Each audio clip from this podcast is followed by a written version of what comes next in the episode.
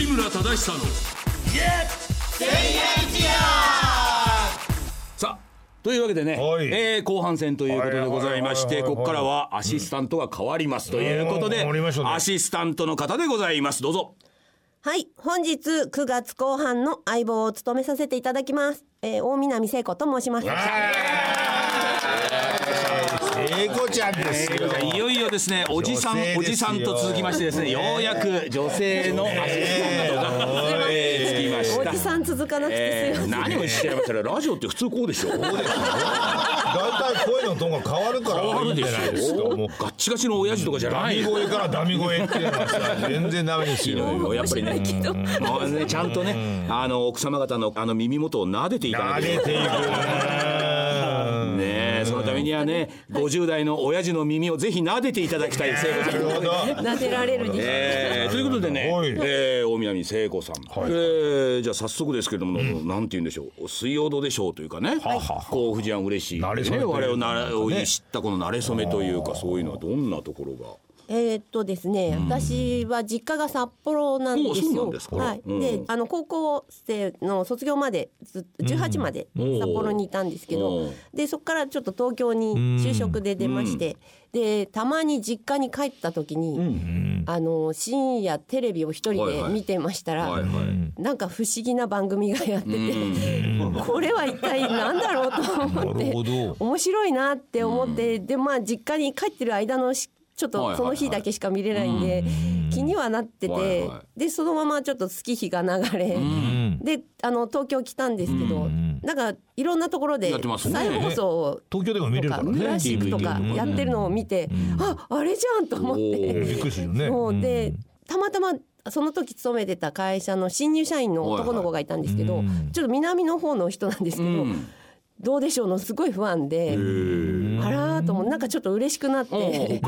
北海道の番組なんで、でそっからちょっとまた思い出して DVD も出てるっていうのをあ分かって、そっから徐々に今あの買っている状態でそうですか。のやっと13回目ぐらいのあらあらあらあら。ちょっと微妙な感じなんですけど。あらあらあらあらいや全然全然。そんだけお買い上げいただければ。であのスタンあガソリンスタンドでちょっと働いてたんですけど、結構こっちの車の人の後ろにステッカーが貼ってあっておー。いると思ってもうさらになんかほなんか北海道愛が。やっぱり懐かしいとかってあるのかもしれないね。あの住んでる時はそんなに思ってなかったんですけど、外に出るとね。ちょっ離れてみてすごいあなんかそういうのがあるんだね。ね。地元のものがそうやってね、まあましてやそのね南の方のね人が知ってるとかっていうのはちょっと誇らしいみたな。ないんかすごく嬉しくて。でむしろ私より詳しかったので、はいはいそうなんだよね。だからちょっと、ねいやこれは負けてられない。な不思議なって言ったけどさ最初。ね不思議な番組が流れてたっていうけどさ、どういうところが不思議なわけ？なんだろうあのすごい力が抜けた感じもするこうでもつい見てしまう。は何をしてるのかなってちょっと最初見た時い。は。わかんない。分かんなくて。あのでもこういうのって面白いなっていう。それも夜中に見る見てたんでちょっと夜遅い時間のあの暗がりの中テレビだけついて その状況で見るのがまたなんかあ何とも言えなくて。あらまあ。何年ぐらい前だったの？えーと実家に帰って。だから今49だ今言っちゃったけど。言わなくて言わなくていいんだよ別に。あれ？あんまり俺と変わんないの？あ変わんないあですれ？聖子さんお若い。ありがとうございます。あらあらあら。だからねもう30年近く前じゃないですかね。いやもうどうでしょ30年近うく前うちやってないでしょ。やってない。30年やってない。25、6年前かなそうねもう番組始まったねぐらいから。そうですね。えーまあなんとなくっていうことだもんね。あらどうでしょうわねそうやってねなんかもう長く長くね支えられてますから長いんだよね。ねその人たちがもう初めに言うのが不思議なとかねなんだこれはとね。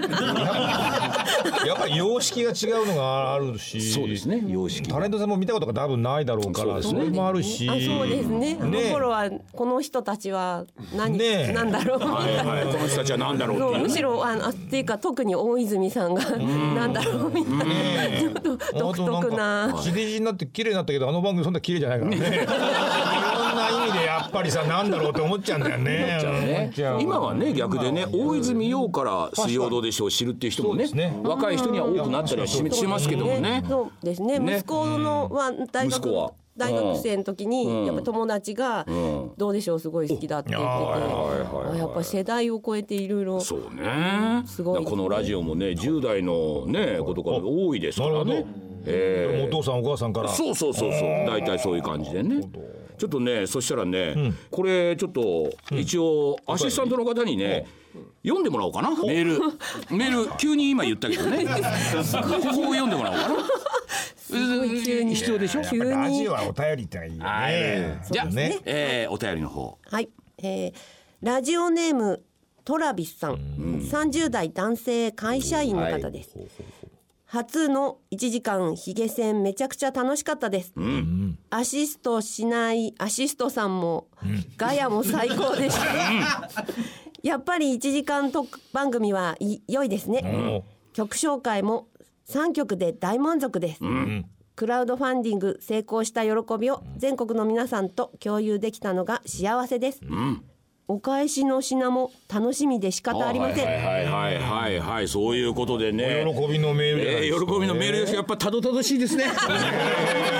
アシスタント女性が来てもやっぱりたどたどしいですねこれは。これはいかしいきなりですもんね。そうですよね。打ち合わせの時に言うの忘れましたもんね。俺も忘れてましたね。何でですか？あのこれメール読んでもらおうと思って。わざとね、わざと、うん、まあ多少ね。よしよしと思ってね。この初々しさがねいやクラウドファンディングならではですね。だってクラウドファンディングで言っちゃいましたもん、高額のお金払ってくれればアシスタントになれますなんて言っちゃった。から それにまんまと来ちゃってさいきなりメール読まされてさ、えーアシスタアシストって何回もね。これ普通ないですから。しかし高額ですよ。出しましたね。あのーそうやってお返しの品っていうのがいろいろありましてね、今日この収録の前にですね、はい。ボイスプレゼントみたいのがありまして。ボイスプレゼント？ええ。配給なんですなんつって？なんでその方のお名前をお呼びしてなんていうのを全部取りましたし。着信音とかできないですよね。電話来るたび「はいキューはいキューはいキュー」っていうなんか。だからもうその方々には、あ今日取りましたんでお送りしますんで、もう使い方はご自由に使っていただければ。ねもうね。ええ。からあのね T シャツとか、ステッカーとか、まだあの届いてないと思いますけどこれはもう順次発送はいたしますので、ステッカーという10枚。うん。もうめくってもめくっても先生のステッカーが。わっとこうすごいですよね。あれはね東西南北ね。それから南南西の塔とか全部貼っとけば部屋に貼っとけばもう魔除けですから全然大丈夫ですよ。ええ財布の中入れとけば多少の小金もたまりますから。もうなんか車に貼っときゃいいと思うよ。怖い人来ないと思う。来ない。の確かに。いたずらもされないされないだって俺がにっこり笑ってますもん。怪しい。怪しいもんこの人の車にタッチしたら後で痛み合うぞっていう。っていう感じですからね。さあというわけでね、ええ。さあ大宮にいない聖子さん、えーじゃあ曲紹介をね。続けて。これアシスタントのね？曲紹介で爆笑するとおかしいおかしいです。全員が緊張感が走るっていうね。えー、さあ曲紹介。ヒゲ線ヒゲ線の曲紹介、えー、今日のでは三曲目、えーよろしくお願いします。えジェネシスでインビジブルタッチです。藤村忠久の。ヒゲ。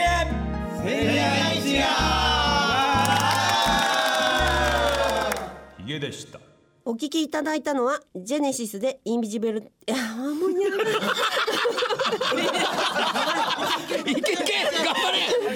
お聞きいただいたのはジェネシスでインビジブルタッチいやでここまあの曲紹介とその曲の後までも緊張感が走るっていうのはなかなかラジオではないですよ。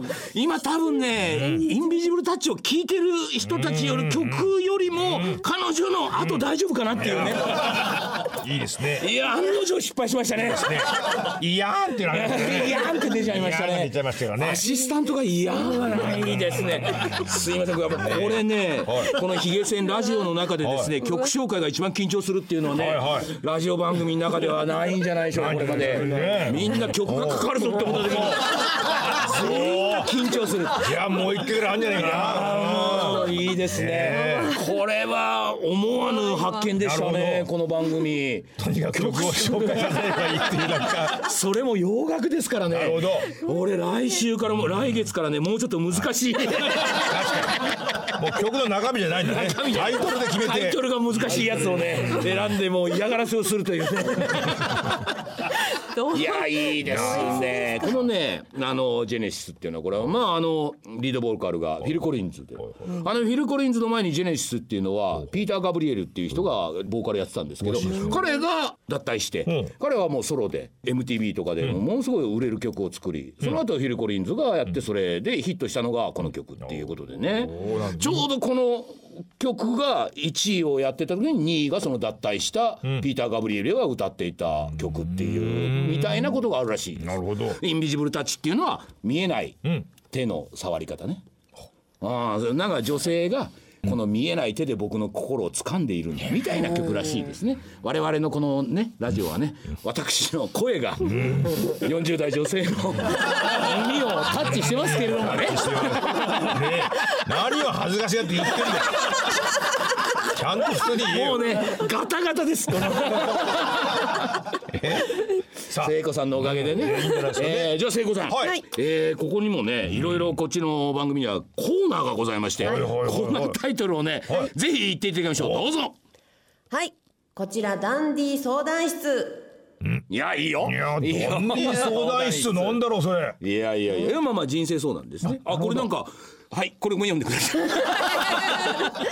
えーっとこのコーナーでは「水曜どうでしょう」という名番組を生み、作り続けてきた人生経験豊富な藤村嬉野亮でり、カタカナ弱。い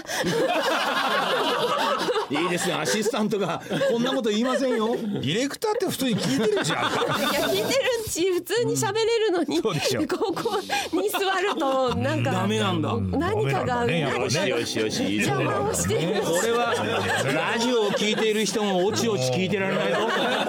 カタカナが出た時点でもうコーナーは言えたんだけどね。アシスタント席に座るとやっぱ違うんだね違います違います。さあ藤村。はい、えー人生経験豊富な藤村嬉野両ディレクターが痛快にリスナーの親なお親並み。と。普通言い言い間違いないよね。親並み。親並みを。来ましたね親並みと来ました。もうもう。リスナーは言ったんですけどねカタカナでしたけども。次。親並ねみ。がリスナーで安心した。安心した。よね今ね親並みが。親並み。が。違う違う違う。さあ。えーリスナーのお悩みや相談に答えてくれるラジオ相談室形式のコーナーとなっております。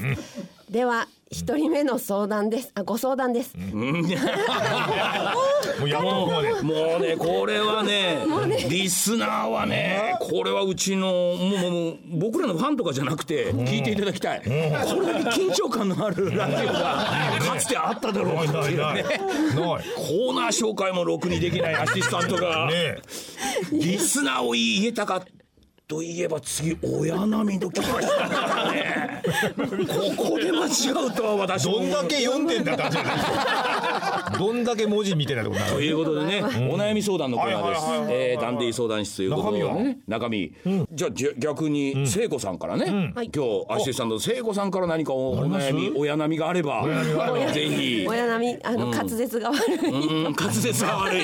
今それ発生した。今発生した。親並みが。れはもう発生いたしましたけど、それはもう何とかしてください。普段は言えるはずです。お悩みって絶対言えるはずですい。や言えるわ。言えるはずですお。かしいな。ないんですか、とりあえずは。日々平穏に暮らしてらっしゃる。平穏にっていうかもう、あの昔はいろいろあったんですよ。落ち込むこともたくさんあって。どんなことがあったありますよね。いやもうひどい時は周りから人間を否定されるぐらいの勢いで言われたことがあっコミュニケて。ーションがやっぱりそうねでますね。もうその時は自分の性格を直さなきゃいけないのかなとか思っちゃうもんねすごい思ったんですけどで本当精神的にもうやられちゃって家に引きこもった時期もあったんですけどそういう時にねぜひうちの番組を見てもらいたいね。そうですね。でよく乗り越えましたね。そうあのある日ふって思ったんですよ世の中の人が、みんなが言うような人ばっかりだったらちっとも面白くないだろうと思って。逆にね。逆に。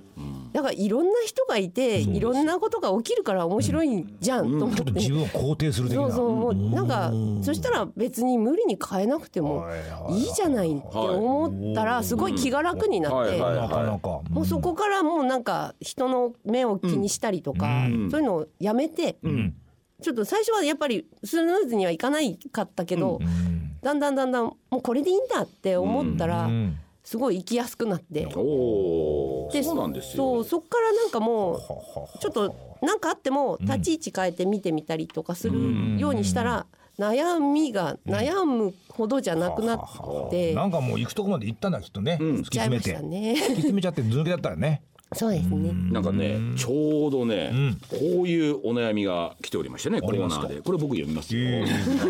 そうしてください。もう彼女が読むと内容わかんなくなっちゃう。えーこんなメールが来ておりますという、えーラジオネーム姫路の雨雲さん30代。男性の方、えー僕は神経質な性格で例えば仕事中に一個注意されたら注意されたことと関係ない業務をしていても注意されたことを気にして全然身が入らず上辺だけで仕事や勉強をしこれまでしてきましたと。今までどんなしんどい仕事をしてもよく頑張ったと思ったことは一度もなくああすればやかよかったとか後悔ばかりが出てきますと。そこで藤村さんに質問ですが小さなことに気をとらわれず物事全体を見られる心に余裕のある男になるにはどうしたらいいでしょうかというね。でもまあ多分聖子さんも同じことだと思うんですよね。こういう人ね多いでしょ。注意されるとやっぱりその自分が今やらなきゃいけなかったことがあるのにお前ちょっとこれなんとかなしろよって言ったらそっちに行っちゃって逆に今自分がやってたことがおろそかになっちゃって今度別の人に「お前あれどうなったの?」すいませんこっちであの何々さんに頼まれたんで「お前まずこっちが大事だろう」って言ってどんどんこれが連鎖してテンパってしまうみたいなね。きっとねそういうことってね多いと思うんで聖子さんもそういうところがあったと思うんですよね。だからなんか人にバーンと言われちゃうとそこに落ち込んでてつい本当はやらなきゃいけなかったこともなんか全部飛んじゃってああもう連鎖的に全部がダメなんじゃないか私みたいになっちゃうっていうね。嬉野先生なんていうのはこういう人なんかに見た時にはどう思われます？結局まあ自分を肯定するっていうところにたどり着けないと人生ハッピーにならないから、まあそんなにダメだったんだらまあダメなんだろうって思うところからね、始めるっていうのも手だと思うんだよ。そうなんですよね。うん、でこれが俺だからまあしょうがないですっていうことに自分がたどり着ければいろいろ言われても「はいすみません。はい」ねえなるから。そう。そうすると自分のテンポっていうので人生やっていけるし仕事もやっているから問題ないと思うしそれやってると周りもまああいつはあだからなってことになるのでそれがベースになっていくみたいな。なかなかねその発想はできないですけどね。そこに行き着くまでやっぱ時間があるんじゃないですか？だって。聖子さんもそのいろんな人にさガンガン言われて自分が落ち込んじゃってたっていう時期ははい。やっぱりその人に言われたことをなんとかしようと思ってたわけだよね。そう。そっちの方に行かなきゃと思って、行かなきゃって思うんだもんね。ね、そうしないとなんか迷惑かけちゃうとかいろいろ考えちゃったんですけど、でもそれをそのある日ねふと気づいたっていうのはさっき言ってた言葉で言うといやいろんな人がいて当然じゃないと。自分も分かったと。自分もそのいろんな人の一員なわけだから私にもおかしいところはやっぱりあるし足りないところも絶対にあるというのが分かったと。悪いのもひっくるめて、でもいいとこもあるはずだし、そうそうそう、ね、思って。そうなの。うんそう思ったらすごい楽になったそうなんだよね、ここにたどり着けるかどうかそうだね確かにことなんですよね。でも俺なんかは人から言われた時に僕はこういうことが一切ないわけですよ。わかりますよ。お前もうちょっとねさっきのマラソンの話もそうですけどね。あの疲れたらやめるっていうなんか。そううんそこも一緒ですよね。そこのね、そこの呼吸ですよね。うん。そう疲れたらやめればいいのにみんな走り続けてるから結局嫌になってやめちゃうという。走り続けなきゃいけないと思い込まされてるところがやっぱあるんですよ。そうマラソンにするにしても何にしてもねきっとものの本によってもね一日何十分やってとかってもうメニューみたいに決められてると自分のペースと合わないわけですよ。そうなんですよ。そういうのがあるわけじゃない。あのうちの娘がね全くこの人ね、あの姫路のあ雨雲さんと同じで人に注意をされるとまずそちらに行っちゃって、でだんだんそうなってくると人に怒られないというね、それが大事になってくると、あ怒られない怒られないようにしよう怒られないようにしよう。いうことをずっとしていると彼女は次何をしたかというととにかく何をするにしても人に聞いてしまうんですよ。何をしたらいいのですか。でこれは大丈夫ですか。でもそうやって現地を取っていくことによって人に怒られる回数は減っていくんですけど、今度逆に怒られる理由が、聞くなと。自分でやれって言われるわけですね。ああなるほど。そうすると彼女にとってはパニックなわけですよ。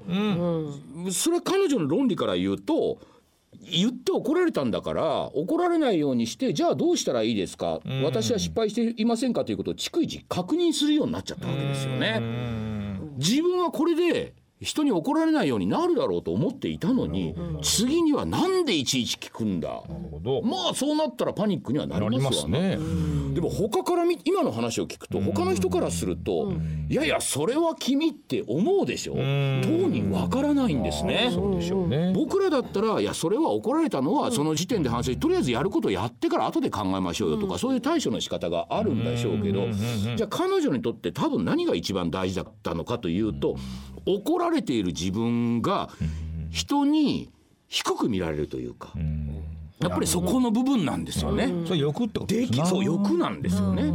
できないという自分を見せたくないというか見られたくないっていう欲が非常に強いからそうなってしまうっていうことがあるんだよね。あなたの娘でもそうなんですね。そういうことなんだっていうことをもう夜中中喋っててようやく分かりました。なるほど。なりましたね。ねあそうですそうです。俺とは全く違うから。いや嬉野さんの今言ったねその僕できませんからっていうことって人ってあんまり言えないですからね。言えないんですね。言えないのはなぜかというと嬉野さんはその人にバカだと思われても構わねえと。う んまあね。思ってるわけですよ。まあ先生はそこまでねあれにしてもでもある一部どっちかに天秤かけるわけですよ。もうしょうがない。この時点では俺は何にもできない人間だって思われてもしょうがない。でも俺はできないんだという自分の方を取るのかね。いやそれでもそこはなんとか殻をかぶってでもね少しでも自分はできるという自分を見せなきゃと思う人とここの差なんですよね。うん。そうですね。確かにね、なんかその自分っていうものから出られないっていうことが往々にしてありますよ自分だけを見つめすぎるっていうのはきっとあるんじゃないですか。そうですね。自分からこうプカプカプカっと浮いていけばですよ、割とこう俯瞰目に全体が見えるじゃないですか、そうするとこの集団は一体何を従ってるんだろうっていうところがやっぱ見えてくるわけじゃないですか。俯瞰でね。うん、でその時にまあ自分にできることは何だろうと考えるとできないところは申し訳ないけども、うんそうなの。できるところ俺見つけてやるからとかっていう。ここなんですよ。うん。今ね今非常にシンプルで分かりやすい、ここは私はできませんけれども、私にできることはありますと、この対のセットなんですよね。そう。それをねこれが自分でね見つけて取り付いていくっていうそうすると本人も楽しくなるっていうところがあるはずなんですよ。ですよね、うん、そのためにね先生ね他人がいっぱいいるわけなんですよ。でこぼこあるわけだから、くっついてうまくいくようになってるわけなんですよ。そうなのそうなのそうなのそれをみんなね教わってないから、みんなと同じように自分もできなきゃいけないんだっていう圧迫感があるわけですよ、そうするとできないこともできるようにならなきゃいけないって焦るでしょ、できないんですもんだってそれ、それから離れられないから苦しくなってくる。意外とあれですよ。同じようにできない人同士で、実は固まったりするんですよ。ははなるほど。それはいかんじゃないですか。ボコボコじゃなくて。だってその方が安心でしょ？私これできないのって思ったらいや私もできないのよっていう人とつながる方が実は心の安らぎになるじゃないですか。でもこれってねでも私がこれをできるのよ。でもこれは私ができるの一緒だったりして凸凹が解消されない。解消されないね。だからここはね、あの踏ん張ってじゃないですけど、正直に僕はこれはできません。であなたができないあそれできないんやったら私ができますというところを見つけていくのが一番の解決策なんですよだからねね。そのデコとボコで合わすためにはね、結局自分がどういう人間だってことをね。世間の人に見せなきゃいけない、見せるってことで初めて発見されるわけだからそうするといいとこも悪いとこも当然あるけどもそれを全部出していくと、まあ、自分がそんなに注目してなかったところがいいんじゃないかって思って見つけてくる人いるわけですよ。だからそのためにはねもう怒られるってこともしょうがないじゃないまあしょうがないできないね。怒られないとできないことわからないですからね。だから全然いいことなんですよね。ここでもうちょっとね先を行くっていうこと、考えがないとっていうことですね。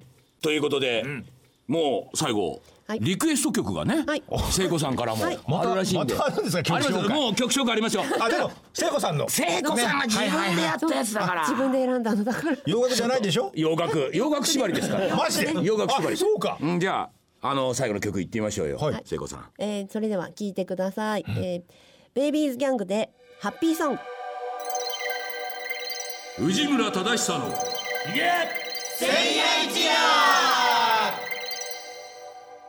お聞きいただいたのはベイビーズギャングでハッピーソングでした。おさすが自分の決めた曲だと。まだ言いやすかったですからね。なんか慣れた感じになってきた慣れた感じになってきたね。やっぱ後半になるとね。ねえ。やっぱみんなそうだもんね。これはどうどういう意味でこれ選んだの？ああのー藤村さんのラジオを聞いてると、結構昔のその80年代の音楽がすごいかかってて、でちょうど高校生ぐらいだったんですけど、なんかすごい思い出して高校入ってすぐの体育の時にダンスをグループこう分けられて踊んなきゃいけなくって、でこの曲でちょっと嬉しくてすごい楽しかったっていう大した面白くもないお話なんですけど。いやダッサい曲でしたねなんか。ダサかったですねこの曲。ねでもなんかね高校生とかねなんか踊りそうな曲ですね。あの当時の能天気なね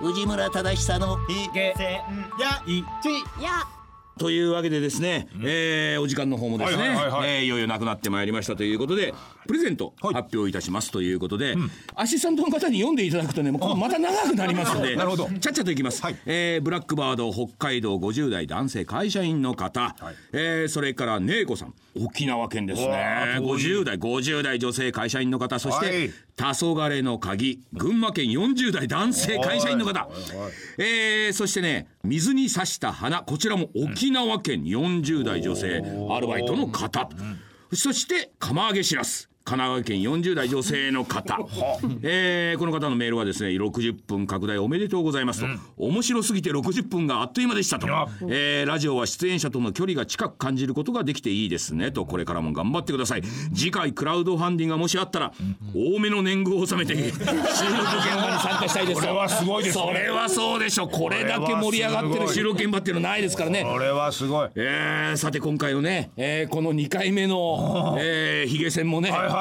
えー非常に緊張感のある。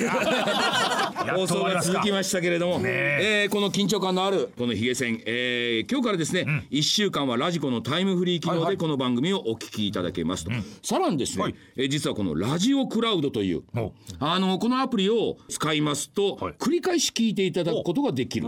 ただこれ中に入ってる曲は聞けないんですが、えー一つにはですね今回協力していただいた方少額なんですけれどもね、えーその方のお名前を読み上げてもおります。一番少額の方。名前だけ呼ぶ呼ぶっていう方。その方のお名前がその中に収録されているし内容もですねロングバージョンで。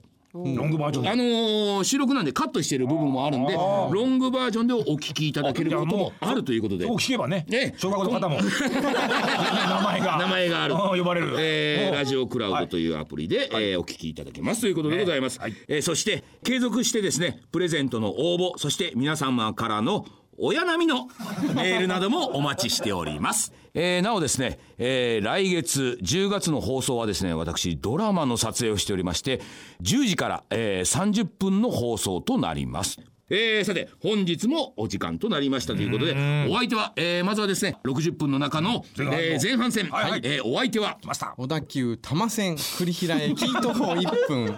世界一周バルどうでしょうマスターの出雲と大南聖子ですはい、はいそそして。して嬉野正道と。はい、えー藤村忠久でございました。皆様おやすみなさい。おやすみなさい